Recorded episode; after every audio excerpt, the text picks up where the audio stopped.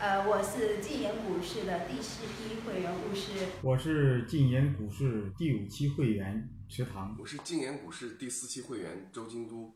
我在新疆。我在深圳。我在福建。呃，期待和你一起加入晋研股市，和我们一起加油。欢迎加入晋研股市终身会员，和我们一起奋斗。加入晋研股市终身会员，与我们一起奋斗。晋言股市终身会员第六期，七月二十六日晚八点招募。淘宝搜索“晋言股市”，抢先了解。关注微信公众账号“云起时”，获取最及时的招募提醒。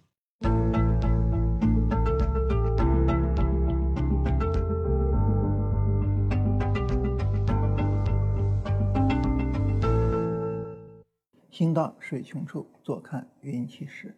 欢迎大家收看《静言股市》。呃，今天电脑出了点问题啊，然后今天看不了电脑了，然后我们就只能打嘴炮了哈。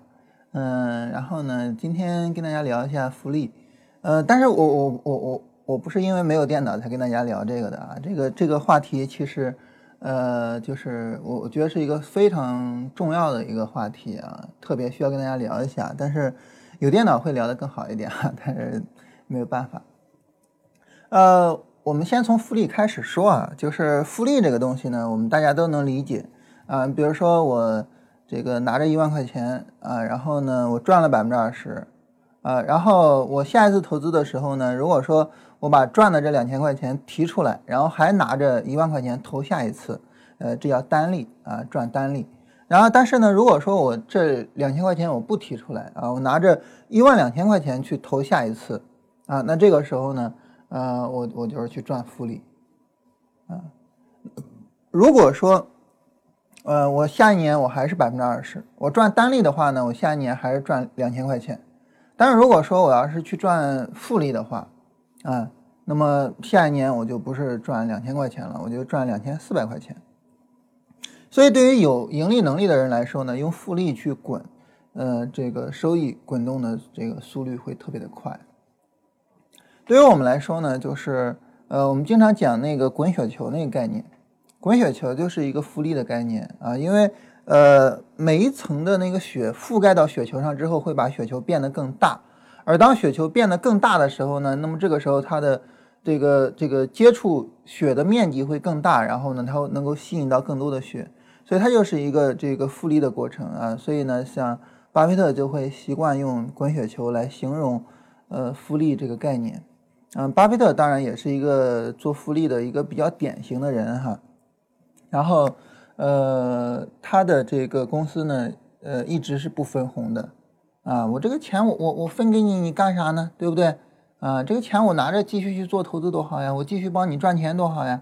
啊，所以呢，他是一直是这个把利润赚到手里，然后持续滚动着去做交易的。那么这种情况下呢，啊，那么他也创造了一个非常伟大的这个交易成就。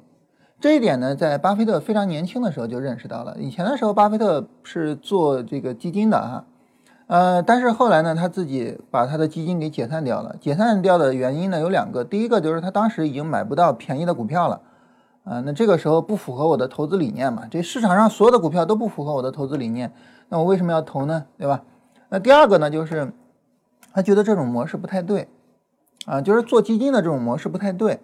呃，这个首先大家资金进出进出的，然后呢基金要分红，然后什么不太对，啊，后来呢他这个回到了奥马哈的时候，啊，然后遇到了查理芒格，然后他们两个人在聊天的时候就提到说，我们还是应该去建一个自己的公司，啊，然后呢我们通过自己的公司去做这个这个呃收购啊各方面的一些操作，然后这种情况下这个钱我们就不需要呃给别人或者怎么样，然后我。我我就固定的在手里拿着，啊，不断的去这个做复利，啊，所以后来促成了他跟芒格他们两个人啊现在这样合作，然后取得了这么大的成就。所以总体上来说呢，这个复利是一个非常了不起的事情，啊，然后呢，对于复利来讲，它比较重要的有几个点，啊，第一个点就是你的初始资金，初始资金越大，复利的这个威力当然就会越大。你拿着一块钱去滚的话，跟你拿着一万块钱去滚啊，那后者这个这个速率会更快一些。比如像巴菲特跟索罗斯，呃，很多人对比巴菲特跟索罗斯呢，会觉得索罗斯更更艰难一些，然后呢，更让人值得佩服一些。呃，原因在于呢，索罗斯的起点比巴菲特要低很多很多。啊，索罗斯小时候是，呃，这个生活在是纳粹的恐怖下吧？我我我从他的年龄倒推的话，应该是纳粹的恐怖之下。索罗斯是犹太人哈。然后呢，当时这个他父亲也好，或者其他的一些犹太人也好，就拿金钱去贿赂他们当地的一些这个这个纳粹分子啊。然后呢，那些纳纳粹分子就承诺说，我们绝对不会动你们的啊。但是索罗斯的父亲就一直非常担心，然后在二战结束之前，就带着索罗斯逃到了美国啊。结果呢，这个当地的纳粹呢，结果在二战结束之前的时候，把当地的犹太人全部杀光了。这个事情给索罗斯一个极大的一个，就是，呃，童年时期的一个一个非常大的这个这个印象，就是这个世界是不安全的，风险是第一位的。而他的父亲，呃，规避风险的方式令他印象深刻，啊，所以对他的后来的做投资也有很大的帮助。啊，索罗斯一直有一个习惯，就是他当他做交易这个不顺利的时候，他的背部就会疼，当他背部疼的时候，他就会去平仓位，啊，其实就是一种这种。呃，心理上的这这样的一种联系，就是小时候的印象给他带来的一种非常非常大的一种。然后，当他开始在美国做投资的时候，他是作为一个移民在美国开始做投资的，他的起点是比巴菲特低很多的。我我印象中好像巴菲特已经是一个千万级别资金的这个经理人的时候，然后索罗斯才刚刚开始拿着十万块钱起步。啊，这个这个印象可能可能有错误，但是他们两个的起点确实相差是非常多的。啊，所以很多人就讲说这个，呃，可能会更认同索罗斯一点啊。比如说像，呃，《股市极客思考录》的那个作者啊，他就是这样的一种观点。这是第一个，就是说你的起点不能太低了。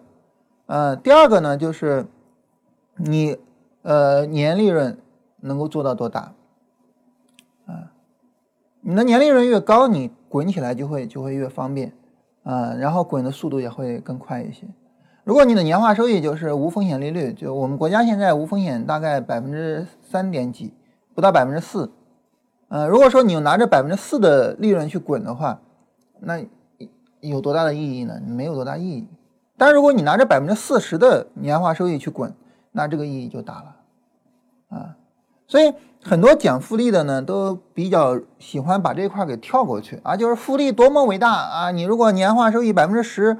会怎么怎么样？年化收益百分之二十会怎么怎么样？哎呀，多了不起，然后就没了。但是我怎么才能赚到年化百分之十呢？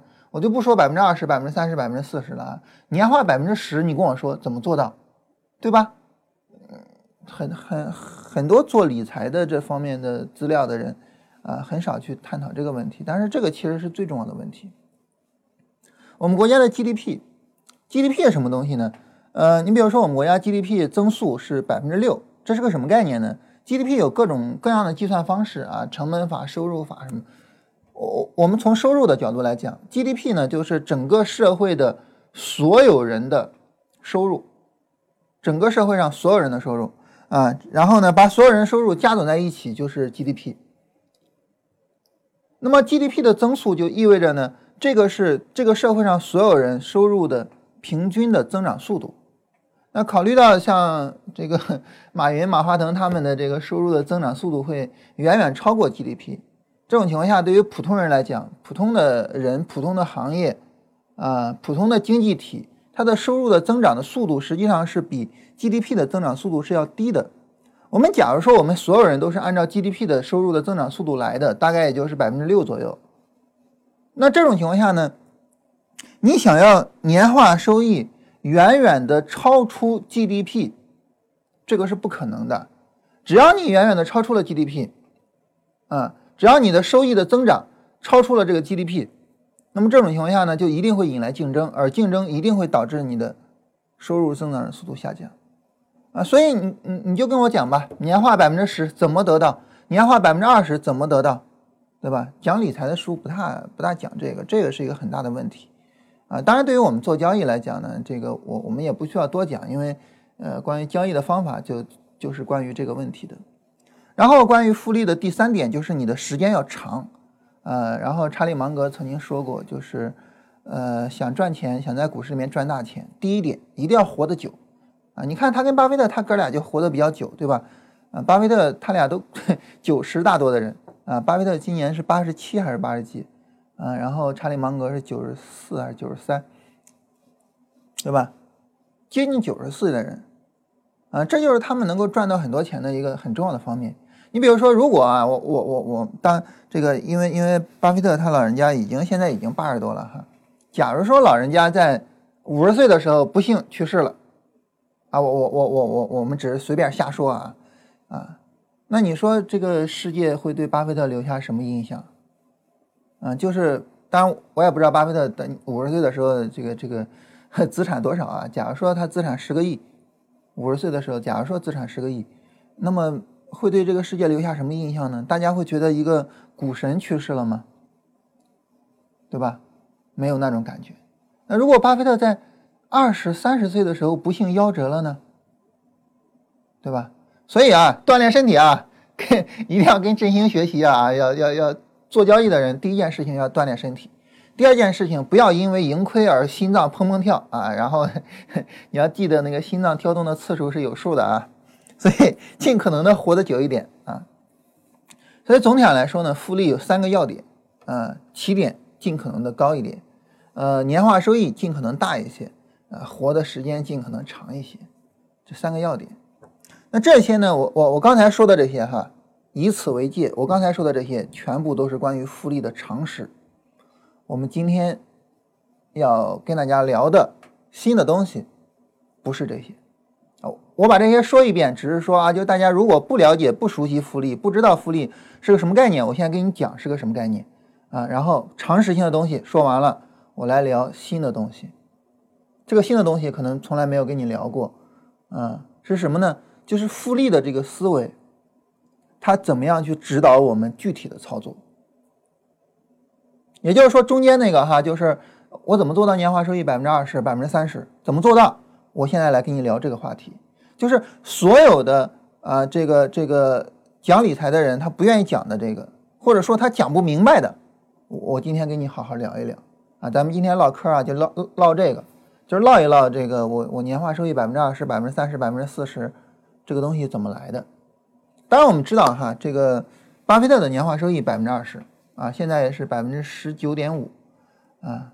然后随着资金量的扩大啊，这个这个年化收益想要做的更多越来越难啊，所以它的年化收益是是不断在下降的，现在是百分之十九点五，嗯，这个百分之十九点五是一个非常伟大的了不起的成就啊。但是所谓的年化收益百分之十九点五是个什么概念呢？它是一个注意啊，它是一个客观上的被动的事后。计算的概念，什么意思呢？就是比如说你投一万块钱给巴菲特，然后现在是多少钱？然后去计算它的几何平均数。几何平均数我们之前讲过啊，去计算它的几何平均数，然后得到年化收益的概念。所以这个年化收益的概念呢，它是事后去做计算的。这种事后计算的年化收益的概念，对于指导你当下的行为，请注意。没有任何意义。你说我也知道啊，啊，假如说我拿着多少多少钱啊，然后呢，我年化收益百分之二十，我活得跟巴菲特一样久，我也会成为一个伟大的交易者。我也知道这个事情啊，但是我怎么去做到呢？怎么赚年化收益百分之二十呢？你跟我说说。就拿多少钱这个事儿，我知道我该怎么做，对吧？我去找这笔钱就完了。活得比较久这个事儿呢？可能我也能去想办法，我跟振兴一样锻炼嘛，对不对啊？跟这个查理芒格说的似的，我知道我会死在哪儿，我就不到那儿去，对吧？啊，我我尽可能去做，但是这个年化收益百分之二十，这个事后算出来的东西，在当下我要去做什么呢？我要怎么做呢？这个没有，这个没有，这个这个呃，很少有人讲。啊，大大家会喜欢事后去计算这些东西，或者是呢，去给你推演，如果你年化百分之十会怎么怎么怎么样？但是这些不重要，这些没有意义，你给我推演这个没有用，你告诉我我要怎么做。所以复利的思维，按道理来讲啊，作为一个非常对我们做交易也好，对我们的人生非常有帮助的一个思维方式，它应该是能够指导当下的具体行为的。如果一个思维没有办法去指导当下的具体行为，这个思维就是毫无意义的。啊，我之前跟大家闲聊的时候说过哈，就是，呃，很多做自媒体的人会讲啊，说经济学就是提就是就是一些思维，啊，然后经济学最大的帮助就是帮助你建立更好的一种思维。然后我我我那些这个大学同学，他们读到经济学博士的，现在在做经济学教授的，然后每天下乡去做调研的人。你说他们看到这样的言辞会怎么想？这不狗屁吗？经济学最重要的当然还是我去具体的指导这个我的经济决策和我的经济行为啊啊！最重要的还是能够帮着，比如说我有这个一位大学同学是在西南财经啊做教授啊，然后呢现在是在那边啊在政府里面挂职，作为他们这个扶贫的这个经济小组里面的成员。那对于我来说，经济学的东西，它不是说一种思维，而是具体的指导我的扶贫工作啊，具体的指导怎么样去发展这个地方的经济啊，对吧？你说思维那不扯淡吗？对吧？思维不重要，重要的是我要怎么做，或者说思维如果有用的话，就是这个思维能够告诉我我要怎么做。对于复利来讲，它作为一种思维，它也一样啊，就是你要告诉我我要怎么去做呀，那我要怎么做呢？作为一种事后计算，其实是没有意义的，啊，所以呢，我们要把复利这种思维从一个客观的啊事后去做这种几何平均数计算的东西，转变为主观的、主动的去追求复利的行为。只有这样，复利这个思维对我们来说才有意义。那你说怎么样去完成这个转变呢？完成这个转变，它需要我们这样去做。首先啊，我们来看一下，就是我们现在人去思考复利是怎么思考呢？啊，我们把这个思维转变过来。我们现在人思考复利是这样思考的，啊，就是你比如说我今年赚到了百分之四十，去年赚到百分之四十，今年这个行情不太容易赚到百分之四十啊。去年我赚到百分之四十。啊，我为了把复利做好，我今年尽量的去规避风险。假如说我今年到现在还没有亏损，当然也没有盈利啊。然后假如说我今年是百分之零啊，这个时候呢，我尽量的能够不亏去年的利润，已经很不错了啊。因为今年其实这个这个想做的那么好也没那么容易，对不对？那假如说啊，我今年是百分之零，那这样的话呢，我计算复利就是假如说一百万，一百万乘百分之四十啊，然后呢乘以一。啊，不是乘百分之四十啊，一百万乘以一点四乘以一啊，然后最终我计算出来啊，我这两年总体上复利下来一百四十万，赚了一百四十万。我们这么算的，这么算，我跟你说，我跟你讲是不对的，是没有意义的，是对操作没有指导作用的。那你说我要怎么算呢？你应该以单个操作周期为界限去进行计算。至于说一个操作周期究竟是持续多久，这个取决于第一你的操作方法，第二市场的情况，啊，所以呢，他没办法，就是说我就是一年，我就是一个月，我就是什么，没办法这么来。你以你的一个操作周期为界去做复利的计算，啊，那你说呢？我一个操作周期去做计算什么意思呢？意思是这样哈，假如说你是做波段的。啊，假如说你是做波段的，啊，你比如说呢，呃，这个从呃一六年二月份有一个低点，然后呢有一波波段上涨，这个波段上涨呢到一六年六月份结束，好，我就以这四个月为界，我在这一个波段上涨里面我赚到了多少钱？啊，所以我说有电脑的话会更方便啊，咱们现在没电脑就直接就这么瞎说了哈。我在这个波段上涨这个过程里面我赚到了多少钱？我已就因为整个操作已经结束了哈，我从我买进啊，然后持有，然后我去做仓单处理，然后我卖出，卖出之后我继续等待下一次机会，在我等待下一次机会的时候，一个完整的操作周期结束了。这个时候呢，实际上我的利润就已经兑现了。比如说，假如说我在这个过程中赚了百分之十，我我随便说的啊，我赚了百分之十，那这个时候呢，我的账户就从一百万到了一百一十万。那好，这个时候，因为我的一个操作周期已经结束了，我要开启下一个操作周期了。这个时候，我就要做一个决策，啊，我这十万块钱的利润，我要不要取出来？啊。比如说你说你可以取出来，你也可以不取出来，跟巴菲特似的在里面滚，你也可以跟利弗莫尔似的把利润的一半取出来，都可以啊，都可以。前者叫单利啊，然后巴菲特那个叫复利，取一半那就是两者综合了，对吧？都可以。但是在这个时候，你就需要做这个决策，因为你下一步要开始下一个操作周期了，你就要决策我在下一个操作周期的起点上，我要使用多少钱去投入。我们假如说，假如说哈，你完全的使用复利来，那这个时候呢，你就是一百一十万全部投入进来啊，然后呢，按照一百一十万为基准，再进行下一次的这个波段的一个操作。假如说在下一次波段操作里面，你赚了百分之二十，呃，那这个时候你的钱到了多少钱呢？就不是一百万乘以一点二，而是一点一乘以一点二，啊，也就是到了一百三十二万，啊，现在呢，你的账户就到了一百三十二万了，这就是一个复利的过程。然后呢，当这个波段操作完成了，当这个波段操作完成了，完成了一个波段操作的周期之后，然后呢，那么在下一个波段操作周期。开始的时候也同样做一个相应的判断，就我要投多少钱进去，啊，然后我怎么去做这个复利，明白这个意思了哈？好了，当我们明白了这个意思之后呢，那么这就是一个啊主观上去做复利，主观上去做决策这样的一个过程。我主动的去说我怎么去实现复利，怎么去做复利这样一个过程，这个过程才是真正有意义的啊。那你说它的意义在哪儿呢？它的意义后面我们慢慢的要展开，但是呢，你要从这儿作为一个起点，只有当你这么开始去做了之后，只有当你这么开始去做了之后，那么复利对于你来说才从一个思维，从一个事后的东西转变成了一个当下指导你行为的东西。所以，首先第一件事情完成这个转变啊，那当然你要完成这个转变，你就需要去确定好。你就需要去确定好你的操作方法，你的操作这个一个操作循环需要多久啊？你就需要去确定好这些东西。这就是为什么我我们反复强调，就是你要知道你赚什么钱，然后你要知道我怎么去赚到这个钱。为什么反复强调这个呢？因为它关系到方方面面。我们在高中我们在高中学哲学的时候，我们就学啊，这个世界是普遍联系的。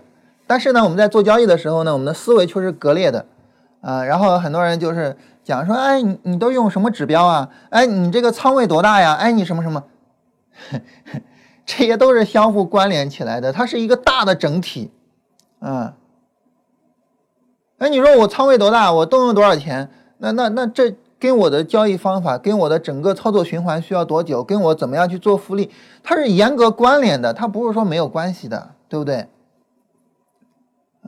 所以是这样哈，就是我们要有这个世界是普遍联系的，我们要用联系的方式去看待这个交易的这样的一种思维方式哈，嗯，不要把它们割裂开来。所以首先想明白啊，你要赚什么钱，怎么赚到，然后你的整个操作循环多久。当然我在讲的时候，我就以波段操作为例子了哈，我我我我我我就不管别的了哈。好，假如说你确定了你的。是一个做波段的操作，大概一个操作循环大概需要几个月的时间，大概需要几个月啊。然后呢，呃，我我我们按照几个月为一次循环来做这个复利。好了，当我们以几个月为循环做复利之后呢，那么我们下一个问题是什么呢？下一个问题就是，那假如说我这一次准备，比如说此时当下啊，我的账户啊，因为经过前面的利润积累啊，已经从一百万到了一百七十万了。假如说此时此刻当下我要去买股票，啊，我按照一百七十万去买吗？一百七十万满仓干吗？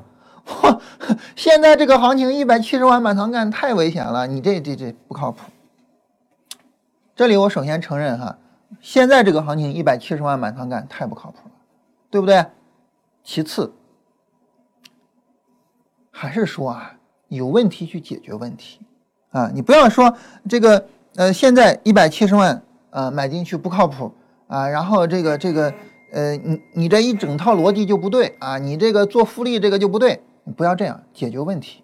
你比如说哈，此时此刻在当下啊，你去做投入的时候，你想想哈，你是不是会投入一个，比如说，呃，某一个比例的仓位？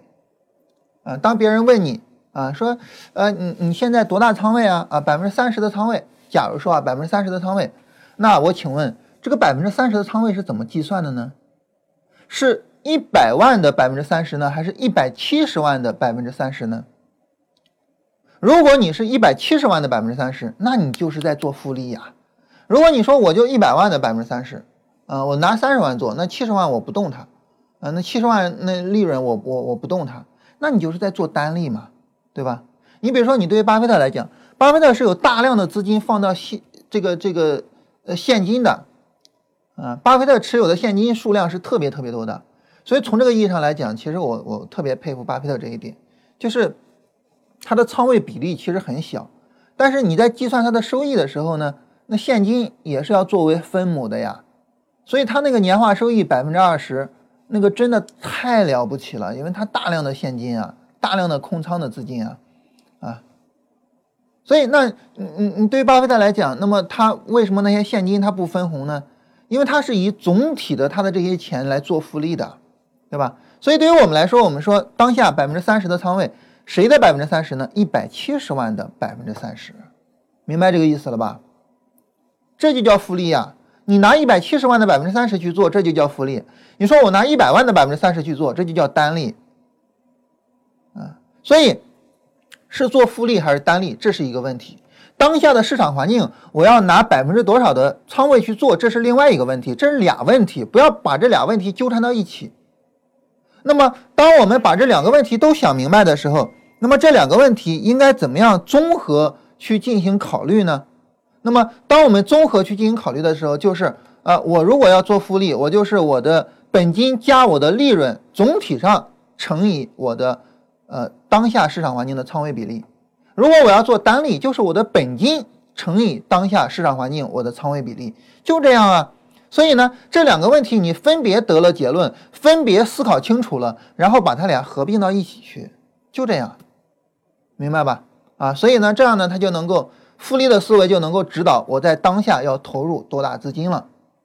说清楚了哈，说清楚之后，这就是为什么我刚才提到。一六年二月份那儿是有一个波段低点的那个地方买，我说到一六年六月份赚百分之十，实际上那个行情走得很好的，那个行情你要是全仓买进去，百分之三四十很正常的。为什么我说百分之十呢？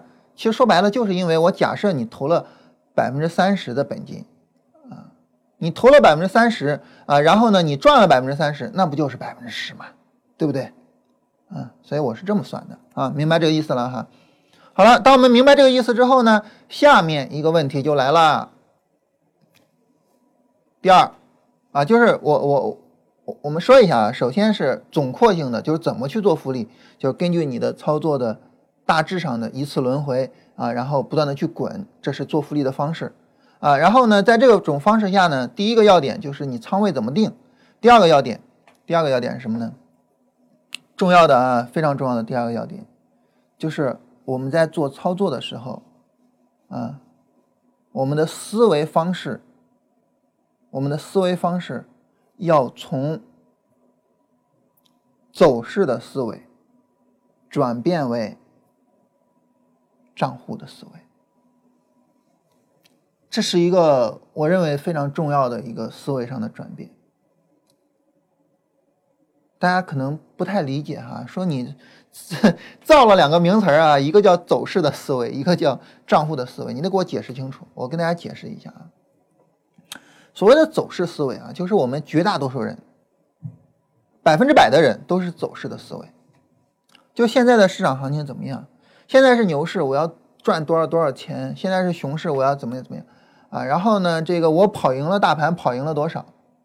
啊，各家基金公司都在讨论这个，对不对？跑赢大盘，跑赢多少或者什么的。那么，当我们是走势思维的时候呢？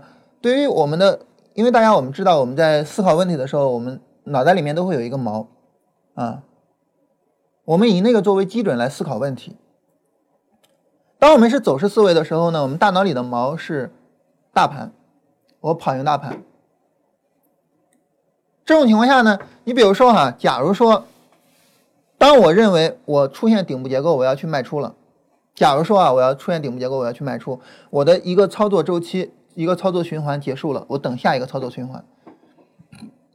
这个时候呢，市场啪突然涨了，突然涨了，这个时候你会怎么办呢？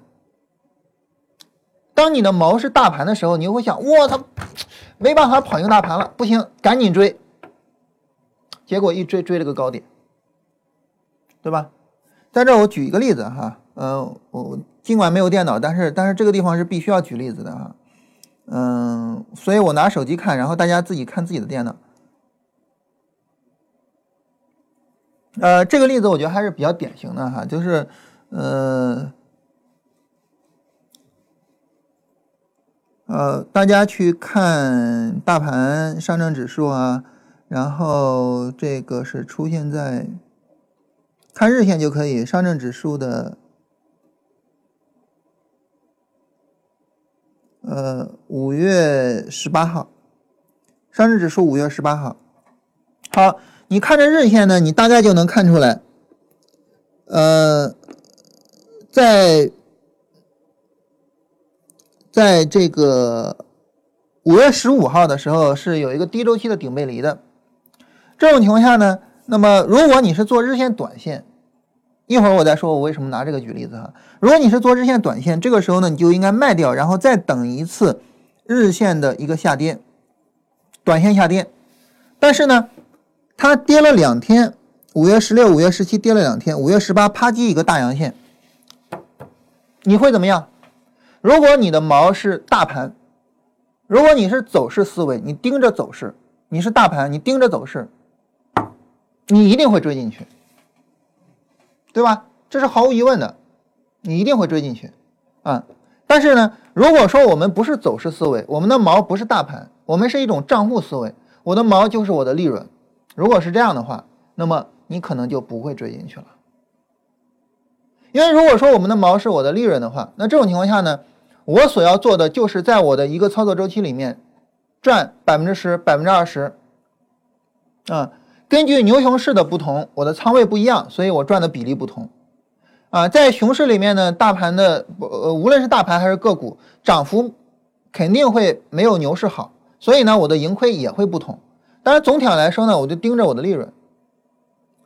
当我盯着我的利润的时候，我这一个操作循环，在这一个操作周期里面，我只要是能赚钱，然后我赚钱出来了，这个操作周期我结束就结束了。你再怎么走，我就耐心等。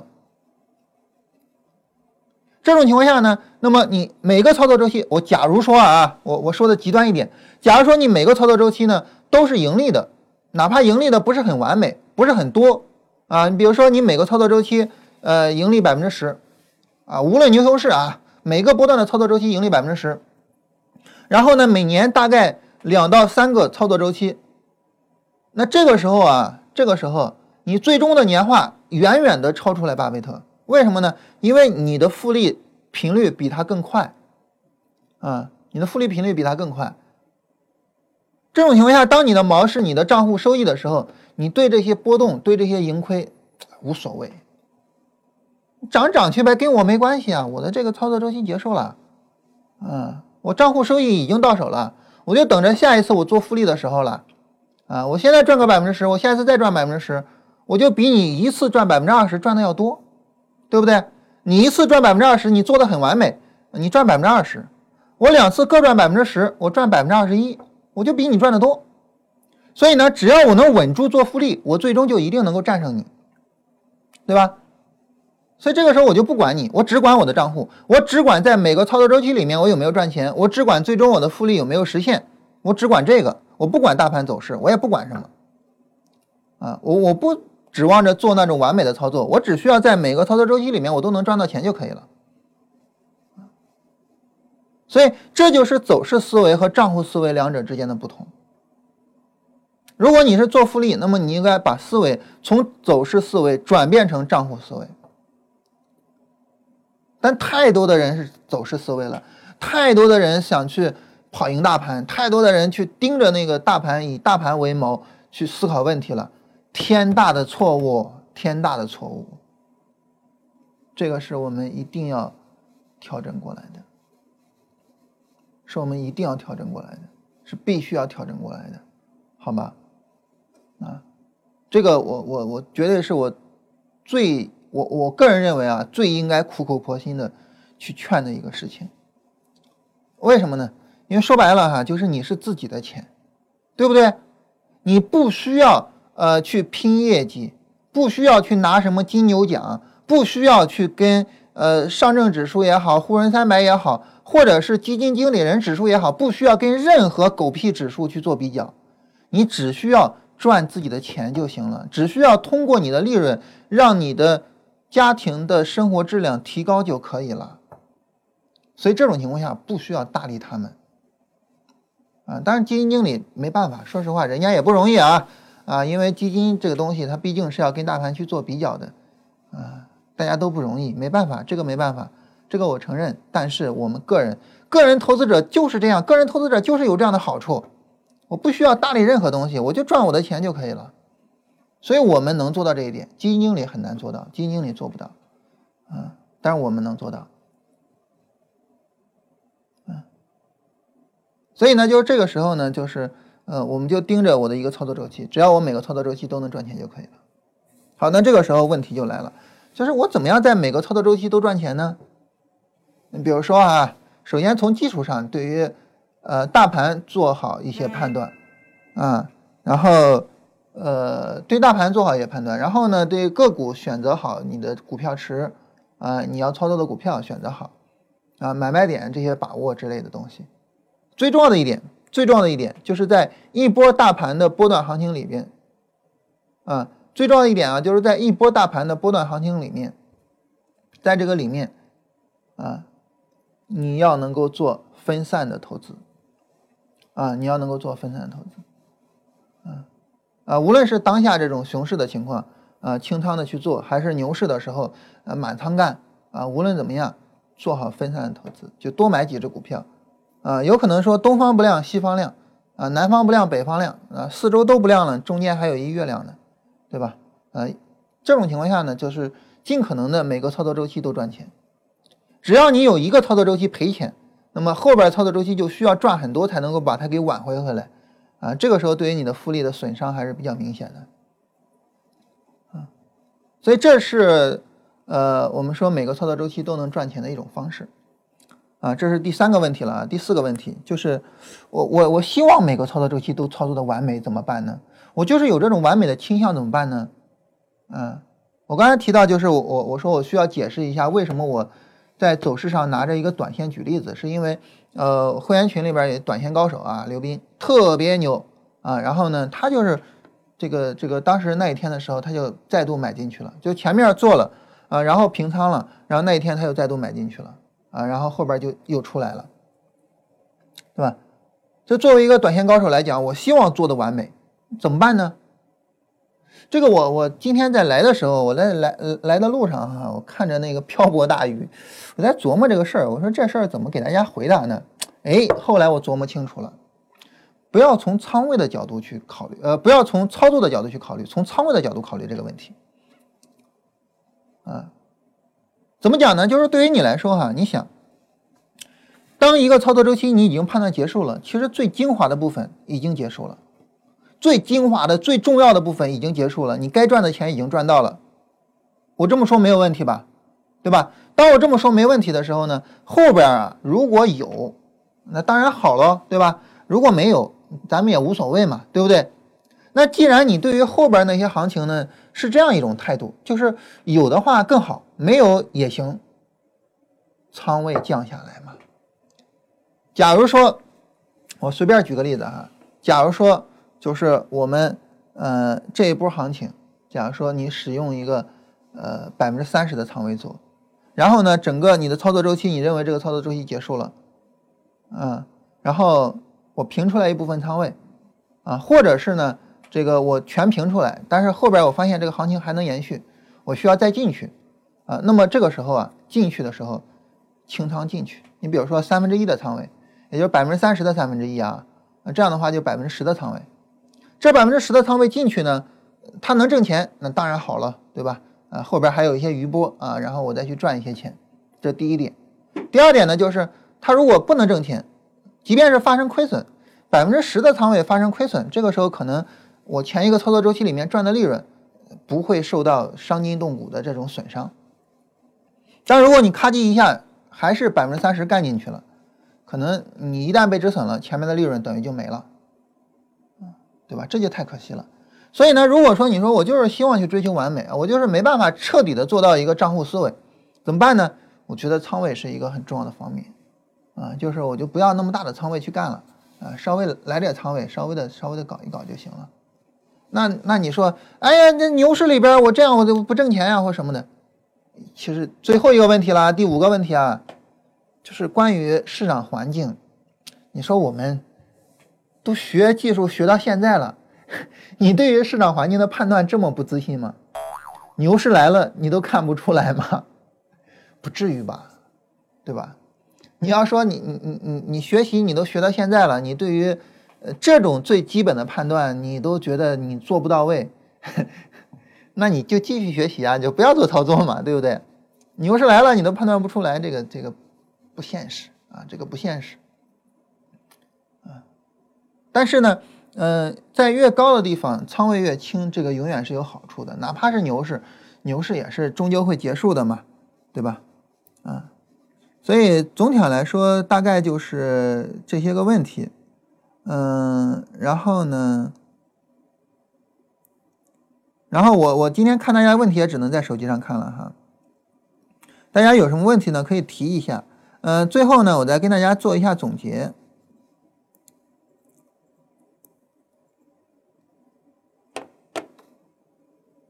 嗯，最后呢，我再跟大家做一下总结哈，做一下什么总结呢？就是说，首先一个就是关于呃这个复利的基本的常识啊，关于复利的基本常识呢，就是说，呃，它作为一种客观上事后计算的一种几何平均数，它的核心点有三点啊，就是你的初始资金，呃，你的盈利的这个幅度以及你活的年龄啊，其中最核心的是第二点，就是你的盈利的幅度，嗯，但是这一点就是很少有人去讲。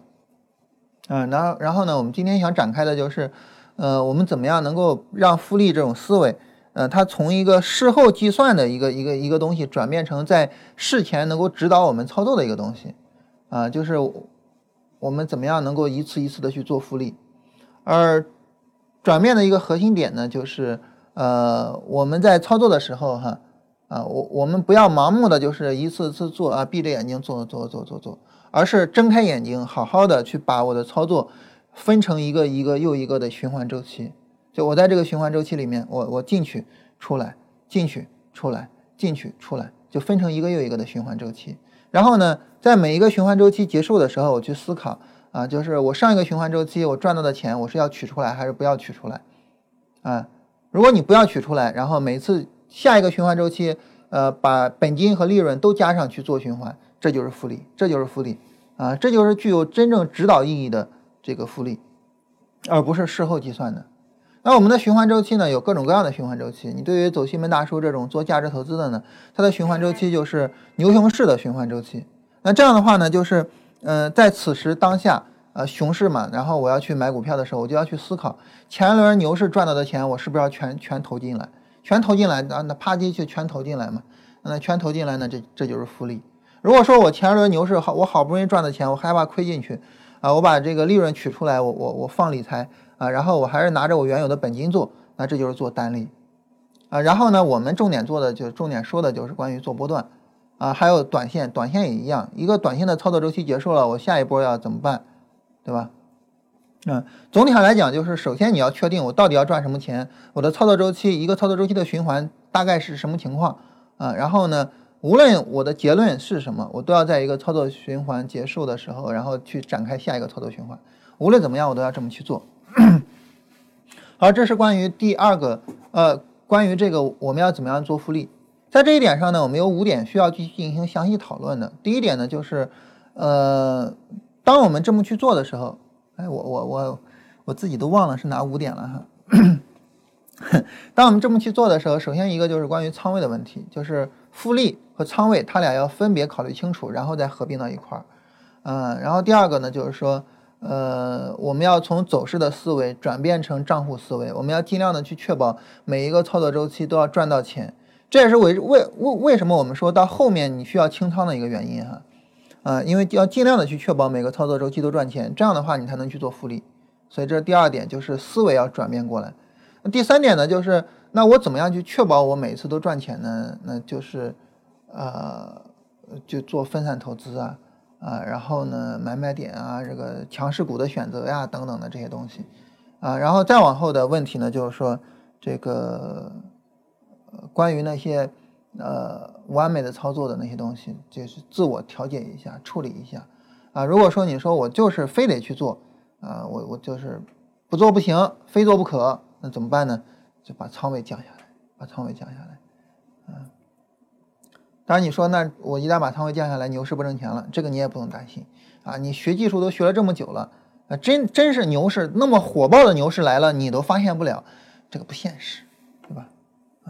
总体上来说，就这些内容哈，就是我我我希望通过这一次跟大家聊复利呢，是希望能够把复利能从一种思维转变成一种指导我们行为的工具，能从一种事后去做计算的东西转变成事前主动的去做复利的这样的一种东西，啊，我希望把它就是就是做这样一个转变，就是大家呃，就复利不再成为一种屠龙之术啊，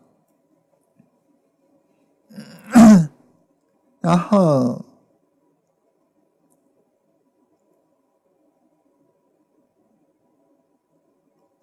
因为发了一个基金定投的方式，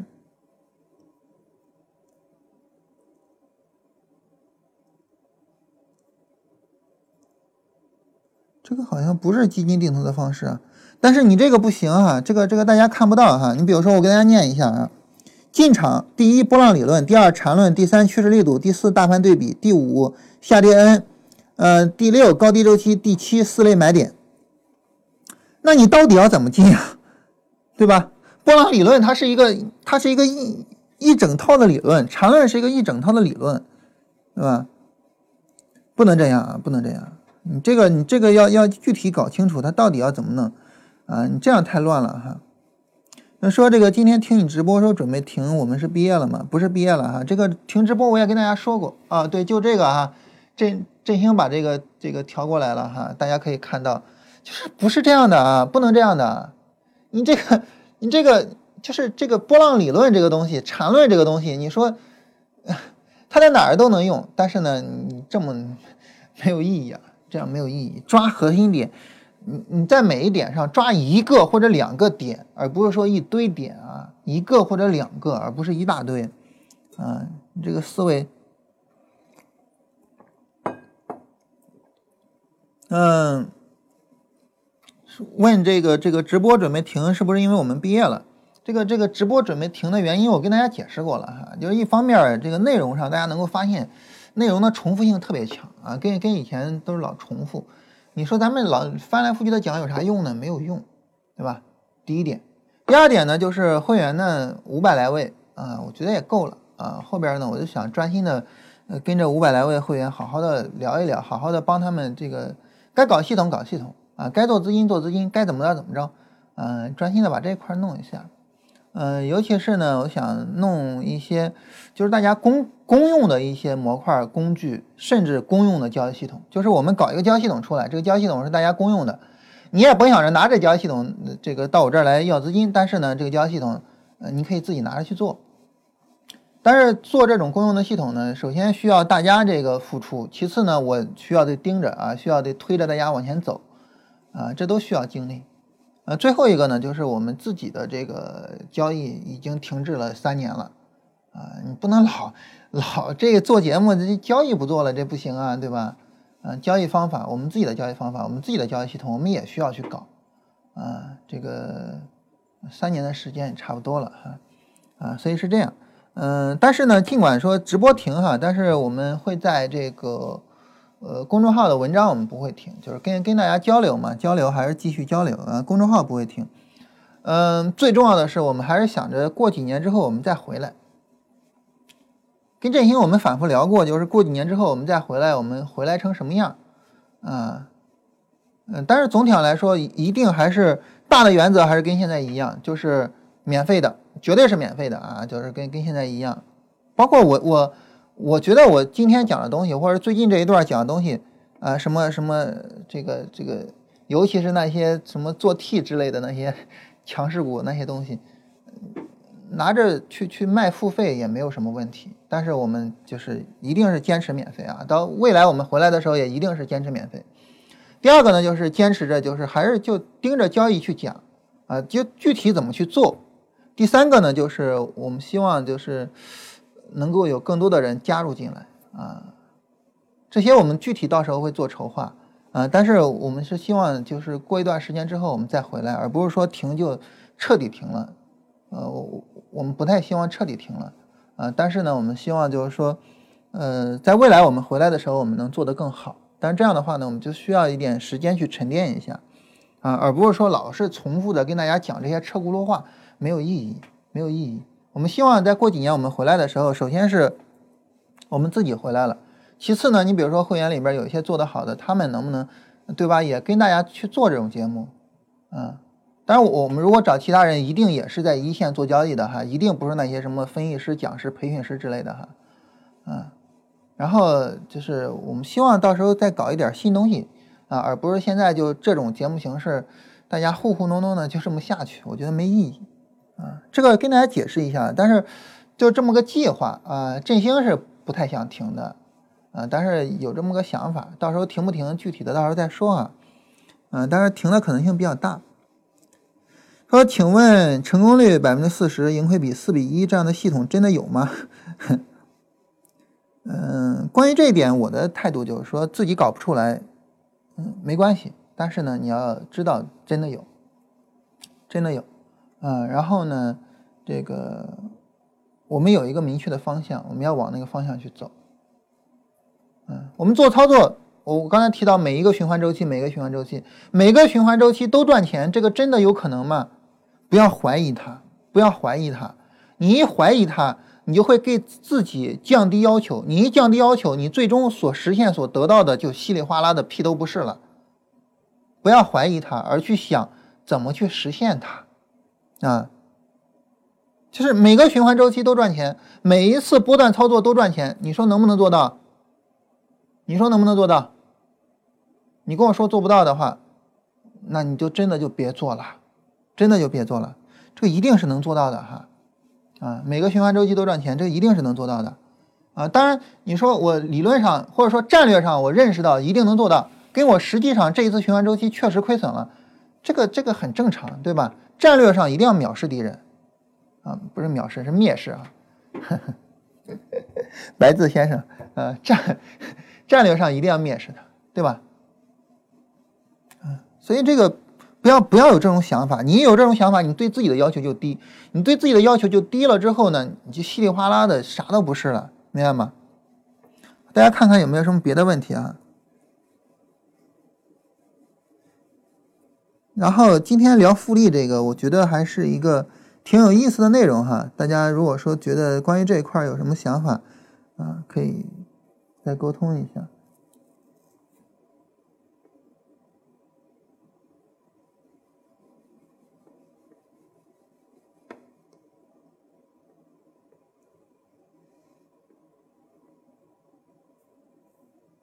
好，大家。那，没有什么别的问题啊，我们今天就到这儿啊，然后明天我们再接着聊，就等于我我们就是把这个就是在呃暑假休假之前哈，我们把这个自主交易，尤其是关于波段操作的自主交易的方方面面都跟大家聊一聊啊，今天聊的这个复利也是关于波段交易的一个非常重要的方面。好，那我们今天就到这儿吧哈。